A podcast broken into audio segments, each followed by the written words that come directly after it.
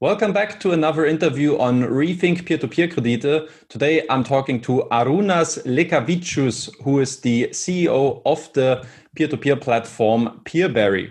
Hello Arūnas, thanks for coming to the show and uh, taking some time today. Hello Danny, nice to talk with you and hello all community.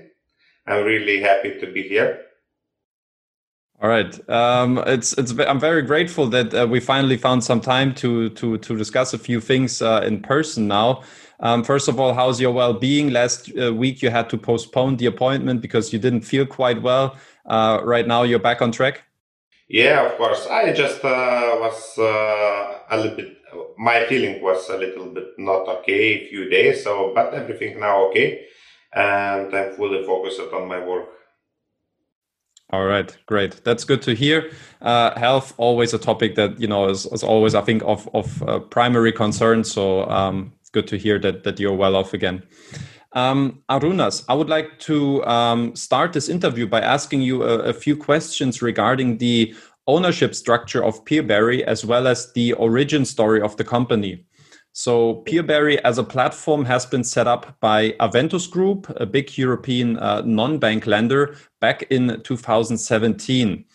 Why did the Aventus Group uh, decide to sell Peerberry back in January 2018 after I think the platform was maybe online for about three, four months? Yeah, you are right. Uh, this platform was built, uh, beginning of a platform uh, was built by Aventus Group but after uh, operation uh, was started, uh, Aventus decided to sell it to private investors uh, who has big experience in financing in IT sector. Because Aventus planned to focus on uh, the business development in Asia, in North Europe, and etc. So uh, just the main reason uh, not to start another uh, business, but just focusing on the uh, activity expansion to other markets. Hmm. So the idea right from the beginning with Peerberry was to set up the platform, make it run for a couple months, and then sell it to some private investors. So that was the also the initial idea, or was that somehow that you know came up throughout the process, or was that right from the get go of Peerberry planning uh, the idea behind?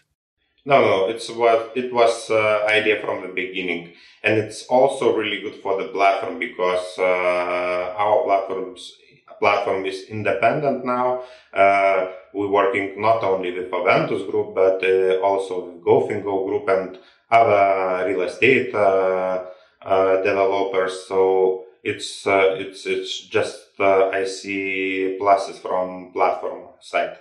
Hmm. Okay. Um, back then, Peerberry, as you already said, was sold to two private investors, uh, namely Genrik Baitul and Ivan Butov. Um, I was curious, you know, why them, and uh, maybe you can also say a few words how the contact initiated with them, and maybe in general what has been the connection? Because I haven't seen any overlap um, throughout the, the different projects. Uh, let's start from the uh, new latest news because Genrik uh, Baitul sold his. I would get uh, to that in a minute. So uh, just like just like from those two, so we get to the recent news in a minute because I also have a few questions there. But just like from the very beginning, if you can recall, you know, just like the, the how the interaction or the engagement started with those two gentlemen that served more as uh, let's say private investors that were more in the background. So just like just yeah, like briefly what the connection has been.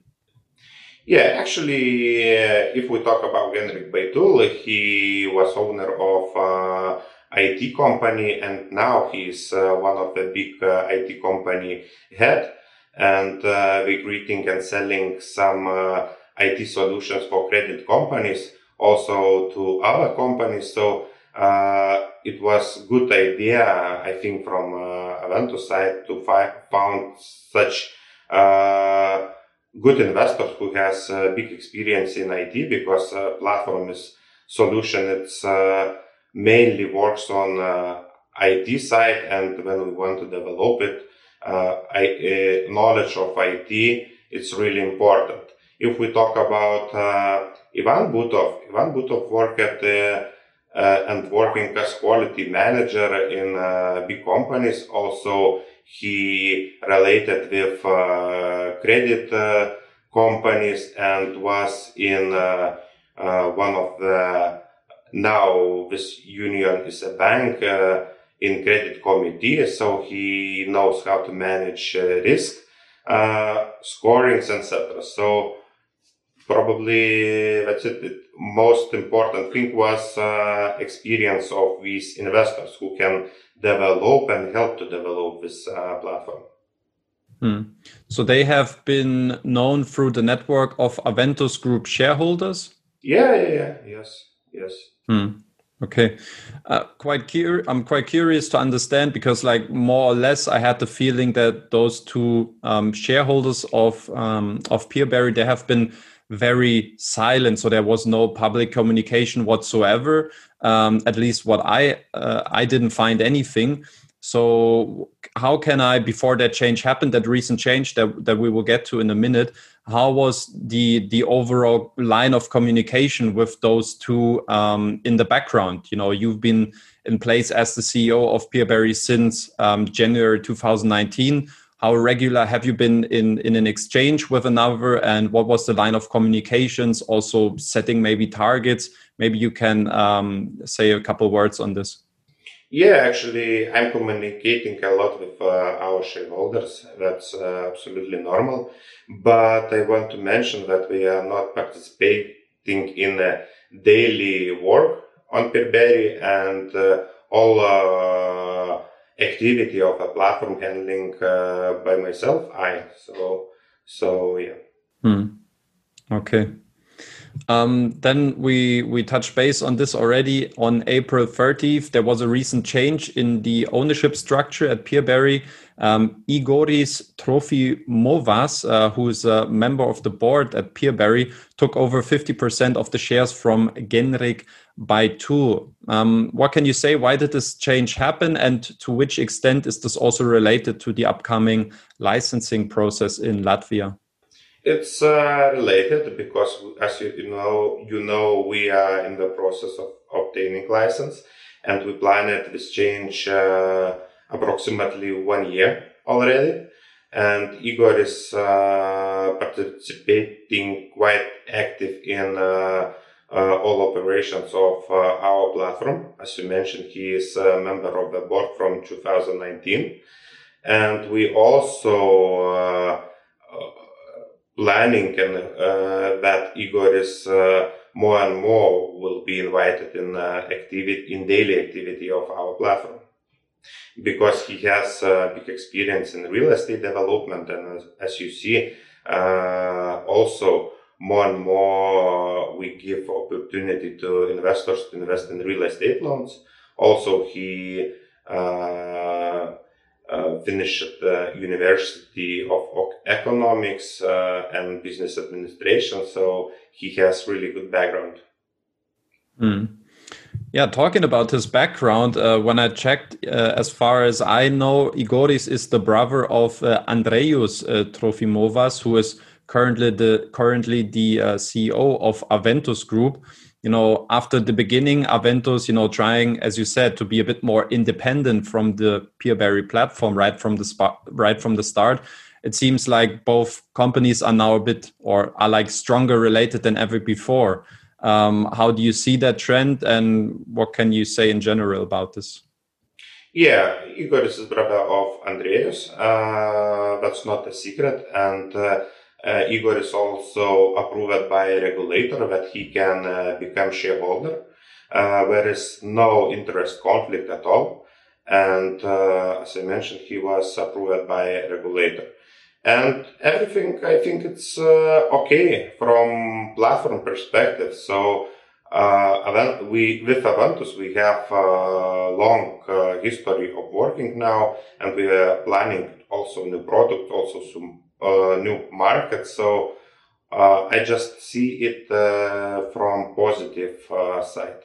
Okay, then let's uh, shift a bit more also uh, topic wise towards uh, Aventus Group. Um, personally, I was wondering what kind of information um, you could share in terms of um, contractual agreements between Aventus Group and Peerberry, because you know obviously Aventus Group um, has a big impact, a big influence uh, in terms of the loan origination on the platform. So, um, what can you share? Maybe how that collaboration exactly looks like and how is it maybe also different from um, let's say non-affiliated uh, loan originator companies yeah i would say that uh, aventus do not have exclusive agreement with peerberry it depends on product uh, and loans which we are listing. And uh, as you know uh, platform uh, earning just from commission fee.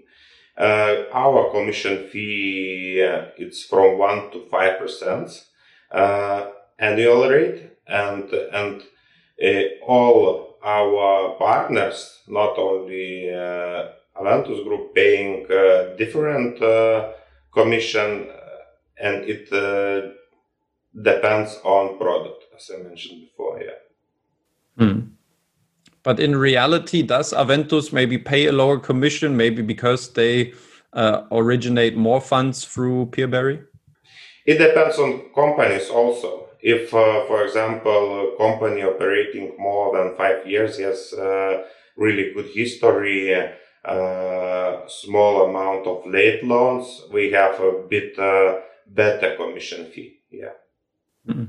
Another thing that interests me being in the short term and unsecured consumer loan sector, you know, uh, a default rate uh, between 15 and maximum 20% to me seems extremely low, but often it was uh, mentioned also on the Peerberry blog that, um, yeah, that uh, Aventus is performing apparently that well. Can you explain why that is and why is it uh, kind of, yeah, suspiciously low, this kind of uh, default rate? The main reason that uh, Aventus Group loan originators issuing uh, loans, repeated loans, approximately uh, 75% of all issued loans is repeated loans. It means that all these uh, customers who receiving loans, we came back uh, second, third, and fourth time to, to take a loan. And uh, loan originators knows really good credit uh, credit history of these uh, customers and it uh, helps to keep such a small default and late percentage. Mm. Okay, I see. Um, let's let's get to that uh, loan originator assessment and, and monitoring process. Uh, I would like to know when you onboard new loan originators on the Peerberry platform, what are the general requirements that they need to uh, fulfill in order to fund their loans uh, via Peerberry? So, is there some sort of guidelines and rules that you have in place? Uh, yes, we have uh, internal procedures, and uh, we're tracking debt ratio, performance of customers, late ratio uh, financial statements all the time. So, so it's really important. If, for example, we all know that uh, if companies start up, for example, we need uh, approximately two years that this company become profitable. So we have only few companies in our platform uh, who is not profitable at the moment, but and the depth of these companies is really small. So we are tracking all the time. Hmm. Okay. And how does the the, the monitoring um, of your loan originators work, and how frequently do you also look at their data? Uh, actually, I'm uh, have uh, with every loan originator uh, heads or CEOs uh, uh, meetings every week. We have Skype calls, Zoom calls, etc. Also, I have all uh, live connection to the uh, portfolios, uh, how we performing, and I just online can see all data of these uh, loan originators. So it's really easy to manage uh, the risk. Mm. Okay. Now that you mentioned already a couple guidelines um, that you look at when when uh, assessing also uh, loan originators, you know, can you be a bit more specific in in that case and maybe point out, okay, with the debt ratio, what are the exact numbers or thresholds that you look at? Um, what can you share? Like really, what what is what are specific numbers that you look at, and and you know which kind of standards does Peerberry have when when assessing then uh, also their their uh, companies? Yeah, we are tracking for not tracking, but we are looking, for example, uh, how much uh, or how many uh, customers in, uh, for example, uh, delays loans in five days uh, from 50 to 30 days and from 30 days to 60 days. also, default rate of every loan originator. we have guidelines that default rate can be higher than 20%. Uh, uh, also, uh, as we talk at debt level, debt level can be higher than 45% of the loan originators. This is the main points, I would say. Hmm. Okay. Thanks for sharing this. Um, what is your forecast in general um, for adding new loan originators to the platform? How does the current uh, pipeline look like? Uh, as we now in the process of obtaining uh, investment brokerage company license, we agreed with the regulator. Also, our full focus is to get this license. Uh, so we're not planning to add uh, any new group of loan originators. Actually, and our partners have such some plans to expand uh, uh, their activities in some in some countries. So probably we have, uh, but it's from GoFinGo or Aventus Group. But outside this group, we are not planning to add any loan originators on this year for sure. Mm. Okay, I see. Well, the licensing is an interesting topic. Let's let's uh, uh, elaborate on this a bit further. Um, what is the current status for obtaining the brokerage firm license in Latvia? Because to me, honestly, it seems a bit like, um, yeah, uh, I think like I, I, did some content on this uh, the end of last year, and everyone seemed quite confident uh, to to obtain the license by Q1, latest Q2, and uh, as we're now in the middle of May, still nothing really happened. So, what, what's the, uh, the the current status here? What what can you say? Why is it a bit like later than everyone uh, was expecting last year? It's a really difficult process, I would say, because we also closely cooperating with uh, other platforms and with regulator because this is uh, absolutely new regulation for the P2P platforms. And I would say that uh, regulator also greeting with us uh, this regulation of the sector. So it takes time. Uh, if we talk about our company status, uh, latest package of the AML procedure we uh, provided to regulator on uh, beginning of uh, February. So we are in collaboration with regulator, but exact dates when we get uh, the license, I can't uh, tell you now. But and it depends on regulator side because uh, then all platforms at the same time obtain, obtaining and uh, fill that application to get the license. It takes time to uh, analyze all documents, uh, discuss with every platform, etc., etc. So, yeah. Mm. So, can you disclose maybe you know like just when you personally expect that this uh, licensing will go through finally? I really hope till the end of the year.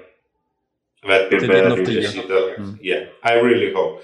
Be- but you know, we can't push somehow regulator and and and and uh, because it depends on, on them now because we uh, provided all necessary information all necessary documents mm. Uh, one aspect, one part of the licensing process is also the um, the equity position. And uh, interestingly enough, uh, in the recent press release where you also announced the new shareholder, um, you also said that uh, the licensing would uh, come with also an increase of the share capital position. You know, as part of obtaining that brokerage firm license. Um, how much will it actually increase that uh, equity position to which level? By regulation, minimum equity is 125,000 euros. We actually planning to increase a bit more, and it would be from 150 to 200,000 euros. Hmm. Okay. From my personal understanding, there's like various levels of this brokerage firm license, and I think um, it can go up to I think around seven hundred thirty thousand euro, which also would then enable platforms to operate with a secondary market. Uh, Peerberry yeah. not having a secondary market in place, I'm assuming this is also nothing that you're looking at uh, in the near future. Then, when you um, following like the, the equity position that you that you want to increase to, right? Yes, you are right because we are not planning to launch uh, in nearest future secondary market, and it depends on uh, equity size. It uh, depends on uh, this. You have secondary market or not? Hmm. Yeah. But I don't know. Maybe one day after we have uh, uh, received this license, maybe we will think about secondary market, and for sure we can increase. We must increase uh, our share capital. Hmm. All right. Let's switch to the uh, annual reports. Also, something that uh, companies in the future will be obliged to when obtaining the license. Uh, as for 2020, when is Peerberry um, yeah supposed to publish the the annual reports for last year? Um, talking about AV Marketplace, uh, what can you say? Uh, as we have this uh, quarantines and uh, and Latvian regulations, it was postponed until uh, the latest day when company can add uh, financial reports. It's 31st uh, of uh, July, but we are planning to have it sooner. I hope till the end of June we will have it. Uh, yeah, and if we talk about the result of the marketplace, uh, I think that the result will be a bit better than last year. We will profitable but uh, need to understand that uh, we invested a lot of uh, in our IT solution. Also, we launched our mobile application. We had quite difficult middle of the year uh, in 2020 because uh, in all platforms portfolios was decreased as uh, we had uh, COVID situation. Yeah. Hmm. And so, okay, so you revealed already how the company performed last year. You again assume it will be uh, at least a profitable year, you know, which is, you know, not too shabby considering the circumstances of last year. Uh, will the report also be audited this uh, time? No, this year not, because uh, as we obtaining a license, we provided all information uh, to regulator, and I would say that uh, all operations, all financial statements, uh, and everything of the platform was reviewed by a regulator and approved. So if we do another audit, let's say, we will not become twice better as the platform. But uh, we are planning uh, in the future to have audit uh, reports, and after we receive licenses, for sure we will have it. Yeah, why is that? Maybe you can elaborate and, and just say two more words regarding why the reports haven't been audited in the future. Is that a matter of cost, or what uh, is the reason why you haven't audited um, your your financial reports in the past? Platform earning only from commission, and uh, this is not a huge business, I would say, uh, and uh, cost we all the time we trying to be efficient as possible and uh, it's matter of cost for sure. And as i mentioned now when we obtaining the license uh, regulator reviewing everything. Also every year uh, tax authority approving in latvia financial statements. So it's it's uh, everything it's clear on uh, financial statements and I don't see any point to do uh, additional audit of the of it. Mm. Then I would like to uh, continue um, discussing with you a bit like the, the pandemic effects last year and also um, surface uh, surfacing a bit the, the buyback guarantee. Um, now, Peerberry collects a 10% reserve from the loan book value of their loan originators. Then, in order to process withdrawal requests at any time, which I think is then also one of the reasons why there was no such liquidity issue on Peerberry last year.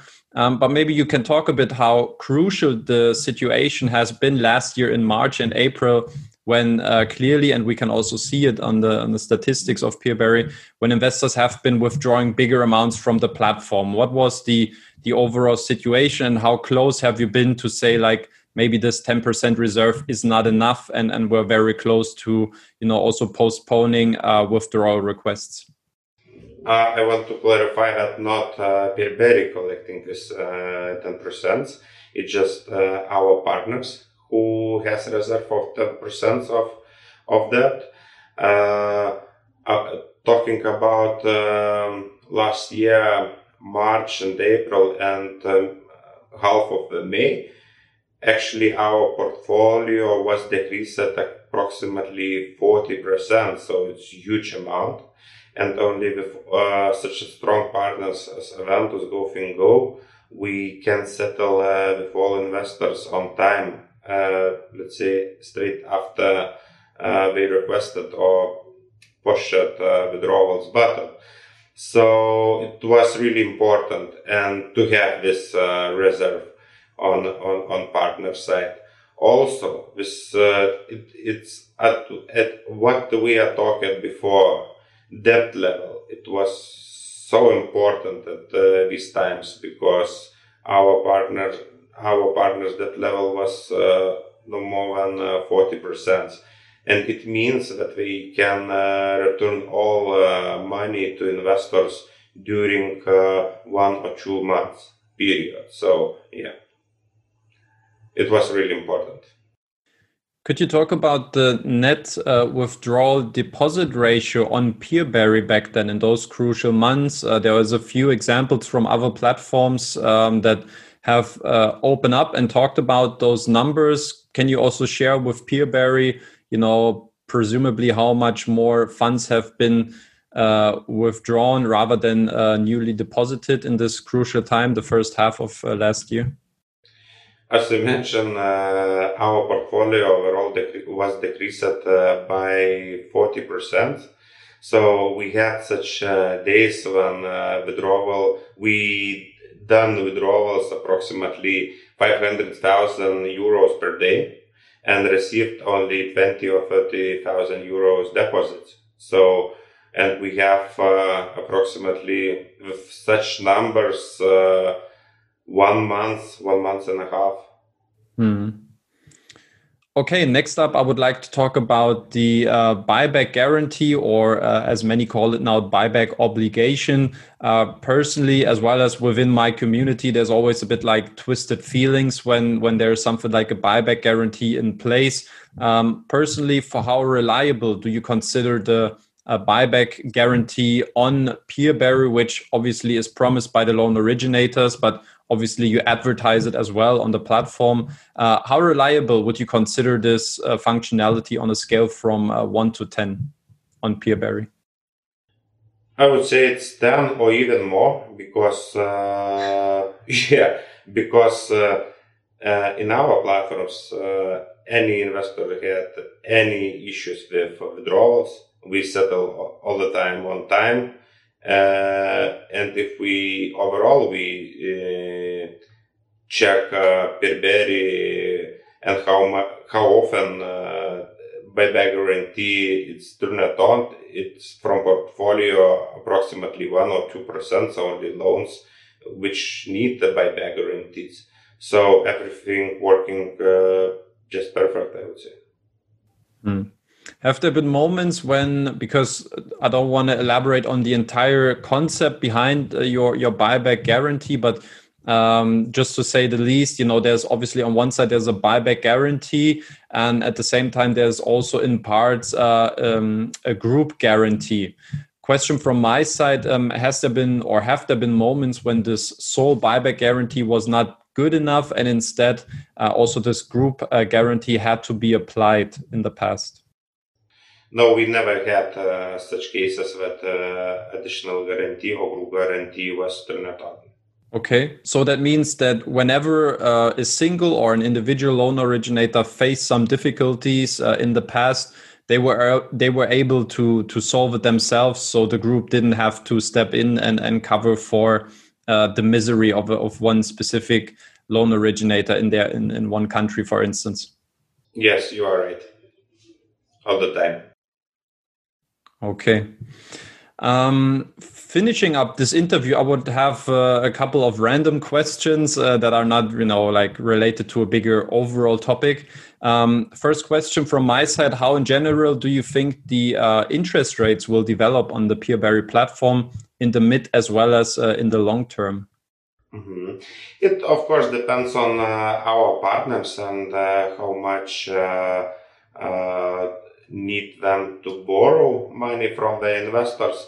And actually, what is really important, uh, I think that uh, slightly interest rates will be decreased after platforms received uh, uh license, license, because this, uh, let's say, uh, not regulated or platforms which not planning to go under regulation we, we can offer bit higher percents for investors. But regulated platforms, I think in the future uh, can offer a bit uh, less percentage to the investors.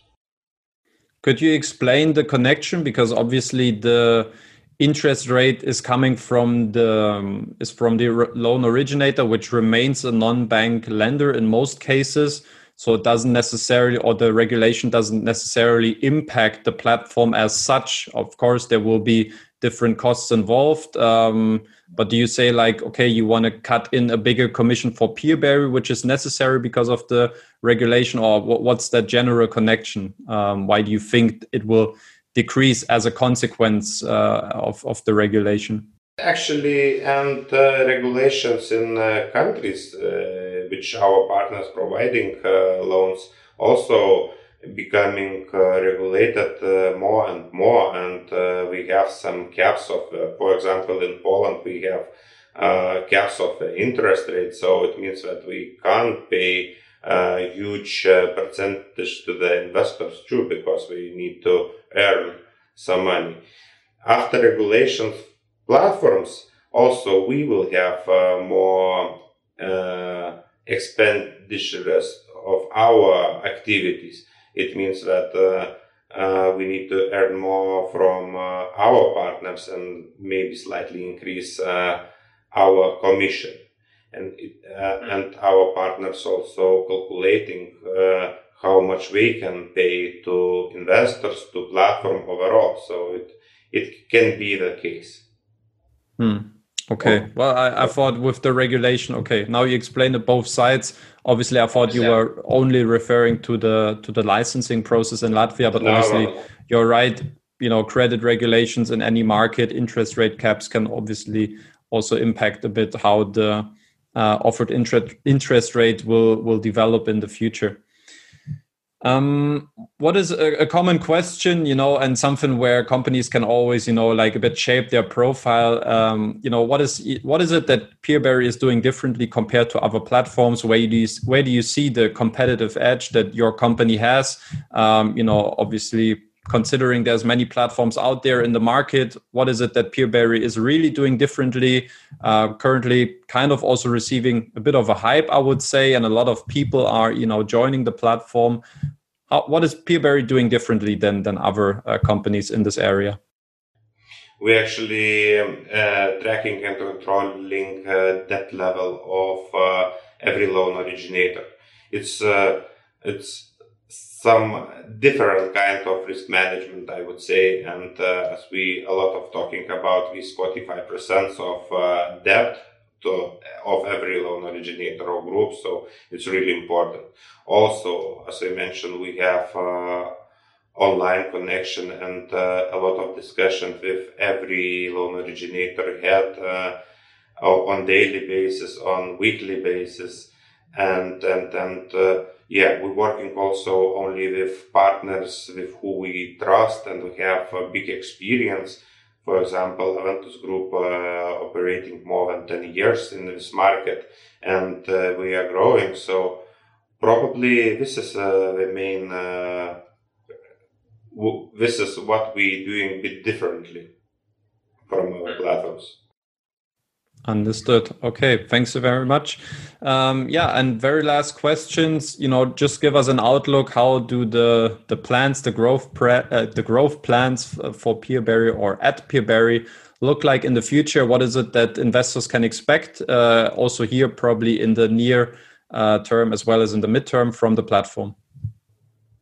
It's all the time. Uh, plans of the platforms uh, depends on the partners how we see they growing, where we expanding their activities in which which countries, etc. So if we talk about Peerberry, I know that uh, GoFinGo Aventus Group planning uh, uh, open new markets, uh, for example, in Africa, etc. So we are planning to grow together with our partners, and I think that we can provide some new opportunities to our investors to invest in a uh, bit different markets than uh, before. Hmm. All right. So new markets, new expansion, uh, or bigger expansion. That's uh, something that investors can expect. Probably also a different level than obviously consequently of diversification. Okay, Arūnas, thank you very much for taking some time today. Thanks for uh, joining this interview.